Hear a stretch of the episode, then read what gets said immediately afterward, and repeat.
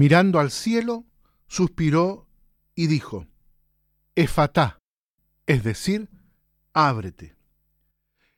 Este es, queridos amigos, el contenido central del Evangelio de este domingo, el 23 del tiempo ordinario. Estamos en la lectura de San Marcos, ahí en el capítulo 7, en los versículos 31 al 37, donde Jesús realiza este signo, este milagro de sanar a un hombre que es sordo y mudo. Y los invito entonces para que miremos y, hagamos la reflexión en torno a este Evangelio.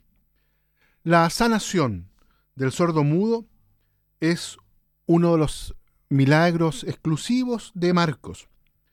Jesús sale del círculo exclusivamente judío y se dirige a tierras de paganos, Tiro, Sidón, donde más tarde se va a desarrollar la iglesia primitiva. Tal como lo decía recién, Tiro, Sidón, la Decápolis.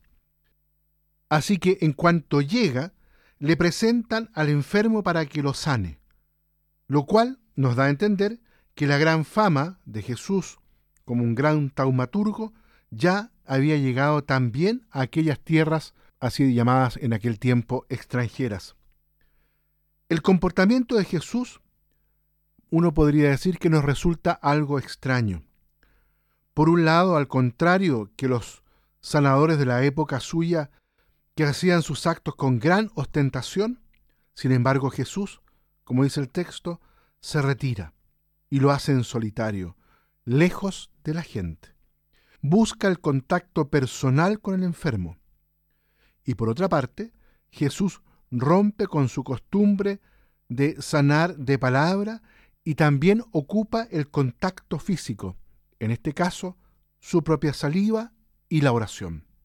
La plegaria de Jesús, efatá, es decir, ábrete, es un término arameo que Marcos transcribe y traduce para sus lectores, indicando así la antigüedad del relato. Abrir es, en esta ocasión, también sinónimo de curar, de sanar, ya que la mentalidad de la época creía que los órganos paralizados permanecían cerrados para ser usados. La palabra de Jesús pone en eficacia la acción creadora, tal como la de Dios en el Antiguo Testamento, lo que provoca asombro, estupor religioso entre todos los presentes. La expresión de la gente se inspira en el texto de Isaías que hemos leído como primera lectura y nos recuerda la respuesta de Jesús a los enviados del Bautista. Por otra parte, tiene resonancia de la primera palabra creadora, y vio Dios que era bueno. Jesús se acerca, ofrece su contacto personal y salvífico a un enfermo bloqueado en su relación comunicativa con los demás, ya que está sordo y mudo. La palabra de Jesús crea, por lo tanto, una nueva situación comparable a la del pueblo que ha regresado del exilio.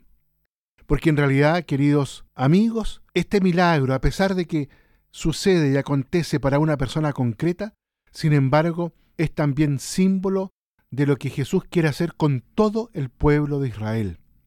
Porque el pueblo de Israel está cerrado interiormente, no tiene la capacidad y no ha tenido la capacidad de escuchar, de acoger la palabra de Dios dicha en Jesús.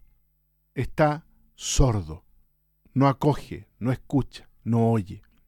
Y también por otra parte, el pueblo de Israel no tiene la capacidad, por lo tanto, tampoco de entrar, de comunicarse con el Dios de la alianza, porque no recibe ni lo acoge tampoco tiene la capacidad para regalarse en la palabra a el mismo Dios de la alianza y por lo tanto tampoco a los demás, a los propios hermanos.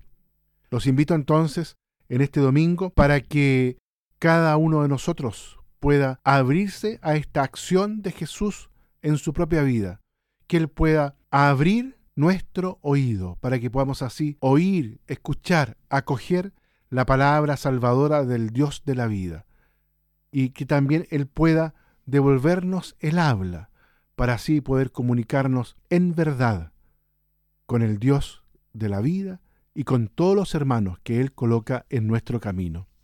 Que Dios los bendiga a todos y a cada uno.